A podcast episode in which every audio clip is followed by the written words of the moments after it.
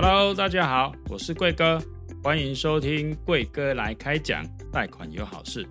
银行雨天收伞，有钱叫你等诶，没钱叫你等诶。跟银行打交道是很多人的痛。透过这个频道，我和我们的专业团队会来跟大家分享你不知道的金融内幕。那我们就开始今天的主题吧。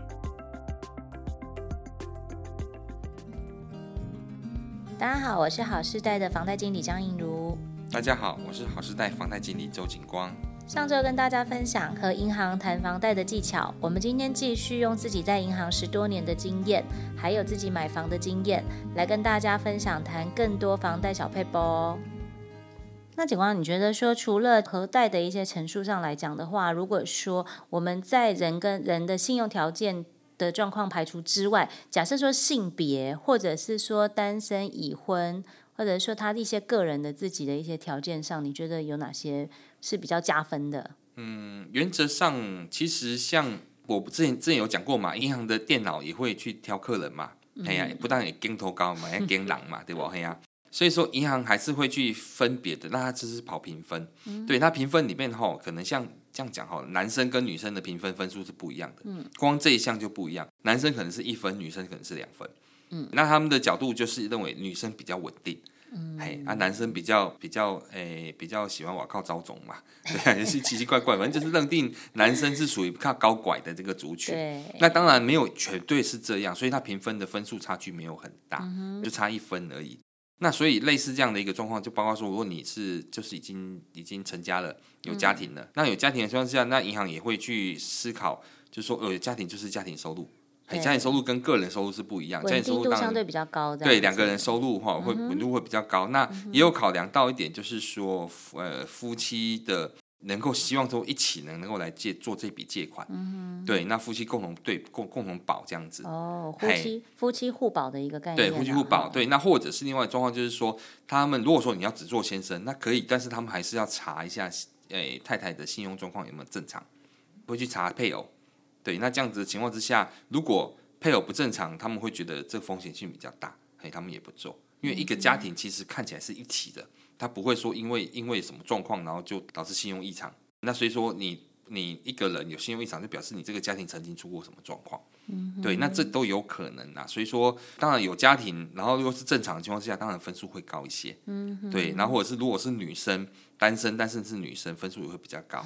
那不是说单身狗就就就可怜嘿，就应该要应该要被被排除在外，也不是这样，还是会看你的工作跟状况。对，但这个分数差距真的没有太大，但是多少还是有一些些的差别。就如果有可以选择的话，就是请太太出来当借款人这样子，先生当保人也都可以啦。夫妻的话就没有差了啦，还是要一起出来。对对对，对。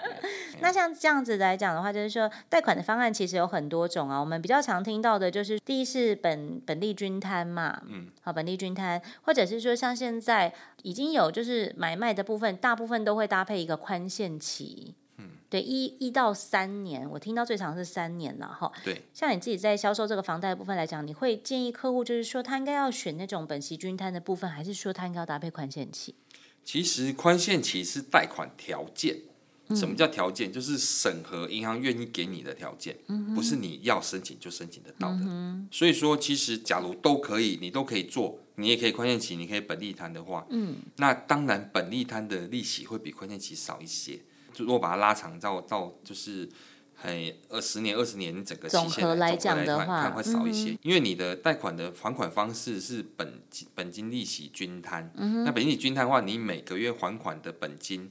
从下个月开始计算的利息就会比较少，所以说其实它是一种本金利息摊还法。那它的还款方式其实金额是固定的，那就会就会造成就是本金越越还越多，利息会越还越少。对对对对，那这样子的情况之下，就是你前面的话，你如果有还到本金，利息就会还的比较少。那如果你只缴利息的话，你每个月永远是缴那个那个就是本金最多的那个利息那一块。嗯、对，你本金，假如你本金最多，比如说假如本金是三百万好了，那你如果每期都有还，每期还一万多两万块钱的话，你的本金有减少一万块一万块一万块，你的利息就会相对的，就是用两百九两百八两诶两百九十九十九两百九十八两百九十七来去计算。嗯、但是如果你是用只缴利息的话，那就是用永远是最大的那个三百万。来去计算你的利息，因为都没有还到本金嘛，所以总利息支出的部分来讲的话，最划算的部分就一定是本利均摊的方式嘛。对对，通常还是以本利均摊的方式，嗯、只是只是就是说你要考量你的综合状况啦，因为有些人喜欢前面前面先缴利息，嗯、因为缴利息的话，他的资金可以用最大的效益，他可以用其他的投资，他搞不好可以赚更多，嗯、那 OK。对，但是如果你是因为缴的比较轻松，嘿，缴的比较轻松哦，我这样子比较负担得起来去缴利息的话，对，对，那你就要考量你未来等到两年后、三年后开始缴本金的时候，你的能力有没有办法摊还这一笔？假如你借借款三十年好了，那你前面三年只缴利息的话，你后面是整个本金是分二十七年摊摊还哦。嗯、那你一开始本金摊还的话，你的二你的本金是分三十年摊还，那相对的压力来讲的话，二十七年的会比较大。对，对，因为它的年限比较短，这样子，所以大家其实，在选择这个所谓的缴款方式上来讲的话，其实是要做比较中长期的一个规划啦，对不对？本来就是买房子，你就是要全看啊，你不是只是说、嗯、哦。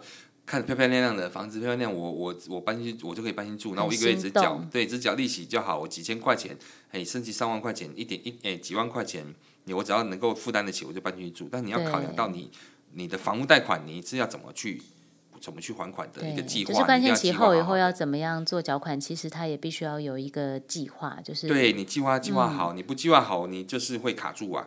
对对啊，对啊，所以我们也常遇到有一些客户，就是说他今天宽限期到了以后，那他就觉得好，已经快要开始缴不出来了，所以他就开始找二胎来做申请。嗯对，对，或者是说有一些转贷的一些方式，这样子很多啊，很多。其实我们早期在做房屋贷款的时候，像九十二年、九哎九十三、九十四年那时候，嗯，那时候中国信托哈，他们很厉害，他们所有的贷款都全部都是加两年宽限期，嗯，每件都加两块，就是你你你都可以给你两年宽限期，对。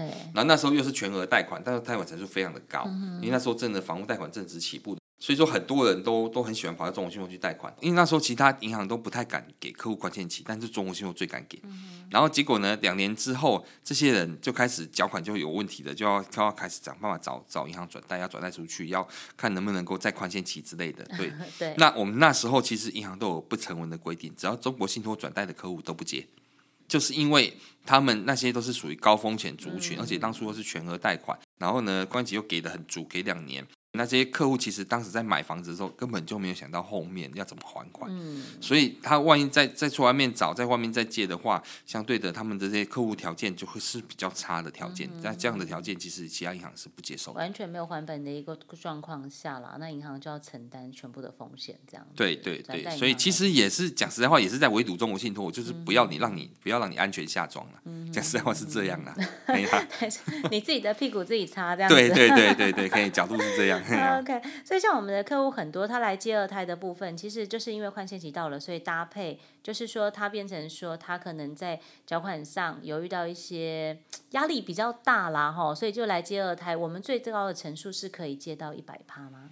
诶，如果二胎的话，当然诶一百一百多趴都有机会啊，看您的个人条件跟状况嘛。对，就是客户没还本的状况下，我们还是可以帮他补到，就是说他原本房价的。因为我们裕隆本来就是属于走比较宽松的路线。如果说您有资金需求，那您的条件也 OK 的话，那其实我们玉龙是可以给到比较高的额度的，嗯、甚至于我们最高可以到一百、一百一，甚至于我听过有到一百三的啊。嗯、不过那当然这是就是个案做处理，个案处理啦，当然不是每一件都是这样。那相对的，我们也要评估房屋的价值。任何贷款方只要放房屋贷款，他一定要评估你这个担保品这个房屋的价值，嗯，还是比较宽松一点啦，哈。对对对，对。那像有的客户就是变成说，假设说他宽限期到了，他就想要做转贷，那转贷的话必须有一些成本的部分啊，客户大概需要注注意什么样的地方？成本其实转贷转贷大概就是您的呃利率嘛。对，你一定要利率比之前还要低嘛。你如果要转比之前还要高的话，你有思考一个方向，就是有没有增贷嘛。对，那你需要这笔资金，别家银行或是其他金融机构愿意给你，但是你相对要负担比较高的利息，嗯、你就要考量你要不要做嘛。这是第一点。那第二点就是说，第一点就是说会有一些代代书啦，还有书状费、成本费啊这些费用啊，嗯、还有就是银行会有一些开办费嘛。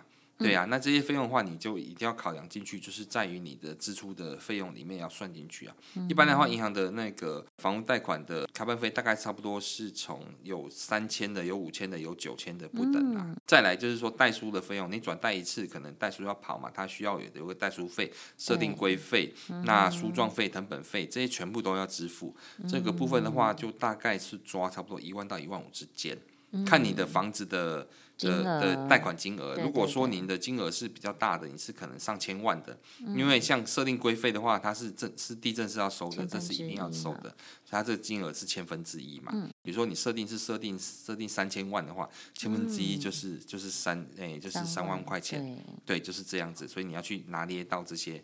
嘿，这些费用，嗯，等于是说你本来想要转贷降息，但是其实把这些成本加计上去的话，不一定有办法省到你原本你以为可以省到的那些金额了。哈，其实我也是有这样算过，所以后来我就决定留在原本的银行了。本来就是啊，因为其实真的落差不大，真的落差不大，就是顶多降个零点二五或零点一二之类的这样子的一个金额。其实听趴数会觉得说，哎，好像好像有比较省哦。其实换算下来。嗯我觉得其实是不用给他给啦。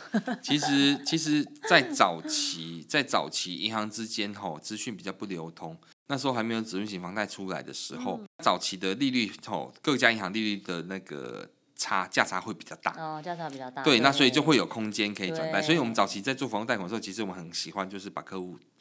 转贷啊，扣客户啊，你要不要转贷？我们利率比较低啊，你的银行利率比较高，这样子。那可是近这近这大概有十年，其实利率大家都差不多了，嗯、没有差很多。那那个价差真的没有差很多。如果你想要省息的话，啊、基本上只要是从一开始买卖房子贷款的的那个贷款利率都差不多，都是这么低。那相对的，就是你要省息的话，就比较没有那么大的空间。现在现在转贷大部分都是以增贷为主。就是我转贷，我要需要多拿一点资金，但来拿点资金，我原来银行不肯给，对，然后我转到别家银行去，对，对对是这样。那也有可能就是说，你因为当初就是这样转贷，利息做的比较高，你后来想要省利息，房价涨了，你想要省利息，你想要回到比较利息比较低的银行，这样子才有这个价差出现。不然的话，基本上现在很少转贷来去省那个利息，真的很少了。嗯哼，对，大部分都这样。请问你那时候买房子的时候，你自己有用宽限期吗？哎，有啊。你自己有是两年的部分，哎，对呀。啊，那后面摊分的话，就是变成十八年吗？还是？嗯，对呀，摊哎，我们是我是做三十年房贷，哦，对对，后面摊分就是二十八年来去来去计算。哦，所以它是三十减二，然后剩下的期数就是摊分，它并不是三十加二这样子。不是，不是，总期数是不会变的。宽限期的话，宽限期的话，吼，这个银行的宽限期比较特别，它是总期数不会变的，不会变的情况之下，那那你只要前两年只要缴利息，那就是用两年缴利息，后面分二十八年均摊，哎呀，所以相对的本金会比较多。所以大家。都要注意一下这些小细节，这样子。嗯、那有些人主张说，哎，房贷现在就是缴越久越好，因为我们比较常听到以前是二十年，那到后来变三十年，甚至到现在我还有听到有蛮多家银行也有做到四十年的部分。你会觉得说，房贷缴越久越好，然后让现金做一些流动，例如说投资啊，还是说做一些其他的一些运用啊，可能可以产生一些比较好的经济效益吗？一样见仁见智，见仁见智。因为现在低利房贷嘛，那等于是说，其实我就把多的钱拿来，不管我是做，当然定存，我觉得是一定不划算的。嗯、但是可能会有一些，例如说定期定额的基金啊，还是说什么股票啊那一类的啊。这个是 OK 啊。那因为其实我们以前在银行在讲说，就是贷款年期越拉越长，这对客户有没有有没有好？其实我们在思考一些问题，就是说早期的房屋贷款都只有做十年、十五年而已。嗯、我爸、我妈那时候，民国六七十年那时候办房屋贷款，那他们就是十年内就把它还掉了。对，哎呀，而且很高。对，哎，利率也高了。然后这样就是他们就是就是想老一辈人想就是不要欠银行钱，就想办法还。有多少钱就想办法找他还。嗯、那演变到后面就是开始十五年房贷、二十年房贷，为什么会这样演变？其实很简单，因为像早期早期像我父亲。买的一间透天，在在在在台中的乡下买一间透天的话，一间成诶，一间价值也才七十万，不过那是民国七十几年买的，嗯，对，六七十年那时候买的才七十万，所以贷款的贷款的金额真的也没有很多，大概是贷个五十万这样子，所以它年限不会拉很长。那为什么现在会到变到两诶变到二十年、三十年甚至四十年的房贷？很简单，因为房价上去的嘛，从早期贷个几十万到现在早期贷上千万。那差别差别很大。那你你的还款能力的话，你还款能力不足的话，相对的你的就是希望要拉长更长的时间，这样子我才能够月月付金才会降低呀、啊。在银行我们这个角度来看，是属于比较不好的状态，因为你的年期拉越长，拉越长，那其实就是代表着整个的诶房价太高了，客户还是一定要买这个房子，所以说必须要把年期拉那么长才能够买得起。那四十年，你有没有想过，你买房子什么时候买的？可能一般来讲，大概二十多岁、三十岁的时候买的。嗯、你缴完房贷几年了？你缴完房贷几岁了？你有考虑过这个问题吗？对，所以最近听到一句话说：“我终于还清了房贷，然后住进了养老院。”对，觉得很感伤哎、欸，这件事情。对对对，所以说其实我们都一般都不希望建议说客户把这个贷款年期拉太长。不过当然有他的考量，第一就是他的月付金真的会比较低，他比较负担得起。对，这又考量到就是国民的收入均平均收入比较低嘛，嗯、这也是有一个问题的状态。再加上房价飞涨，这也是一个情形。你说要会会诶，如果真的有能力能够把房贷还掉，那不要去还它，把它去去做一些其他投资，那当然 OK 呀、啊嗯。对，当然 OK。那这是但是就是你要有这个能力在呀、啊。对，对，那可是大部分的，还是要注意。可可是可是这个社会上百分之八十的人。其实投资都是赔钱，不是投资赔钱，其实他是没有能力再有多余的资金去做投资，他只是想要把房贷还掉。对啦，主要是要是让生活还是有一些品质啦，我觉得。对对对对呀、啊，不要跟他那么紧这样子。但是现在面临就是说房价不断走高啊，那薪资涨幅就是低于房价涨幅的一个状况嘛。嗯。那所以导致买房的年龄一直往后延这样子。请问你觉得在购物上啊，它的一个年龄的分布啊，哈，对银行来讲，他会比较喜欢？他会他会有年龄上的一些偏见吗？年龄倒还好啦，基本上就是你不要太年轻，也不要太老。太年轻就是可能二十出头岁，十八、二十刚刚满二十岁就来办房屋贷款。对，银行会觉得说你都还没有先建立你的信用，你都没有跟银行往来过，嗯、那啊我不太你的工，如果你的工作又加上你的工作不是很好的，嗯、一般年轻人的工作可能都不会太好。对，因为还没有到很稳定的一个状况，对对对，刚开始，嘿嘿，对，所以是还在社会上刚刚开始摸索而已。嗯、那这样的情况之下，银行就不太爱。如果说是年纪太大的，比如说可能六七十岁的。那银行考量到后面的状态，就是说你后面将来对要退休了，退休是其次，有些人有退休金那还好，嗯、差别是在于你的身体能不能够支撑得了二缴二三十年的能力，对对对，对。所以说相对的，你那个他如果真的贷放的话，他也的年期也会缩短。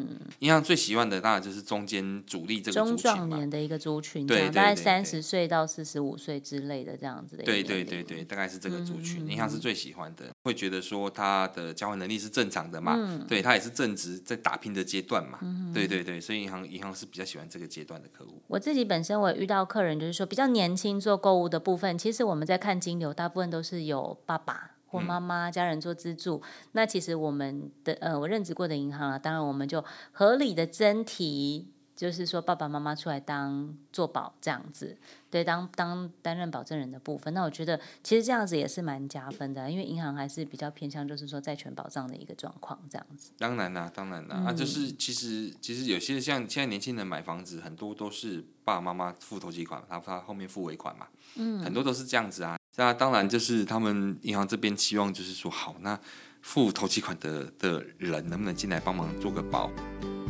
谢谢大家今天的收听，也谢谢景光。嗯，下一集的话，我们将介绍银行眼中的 NG 房型，欢迎锁定我们的频道。好啊，如果有什么想听的主题，也可以留言给我们哦。谢谢您，我们下周再见。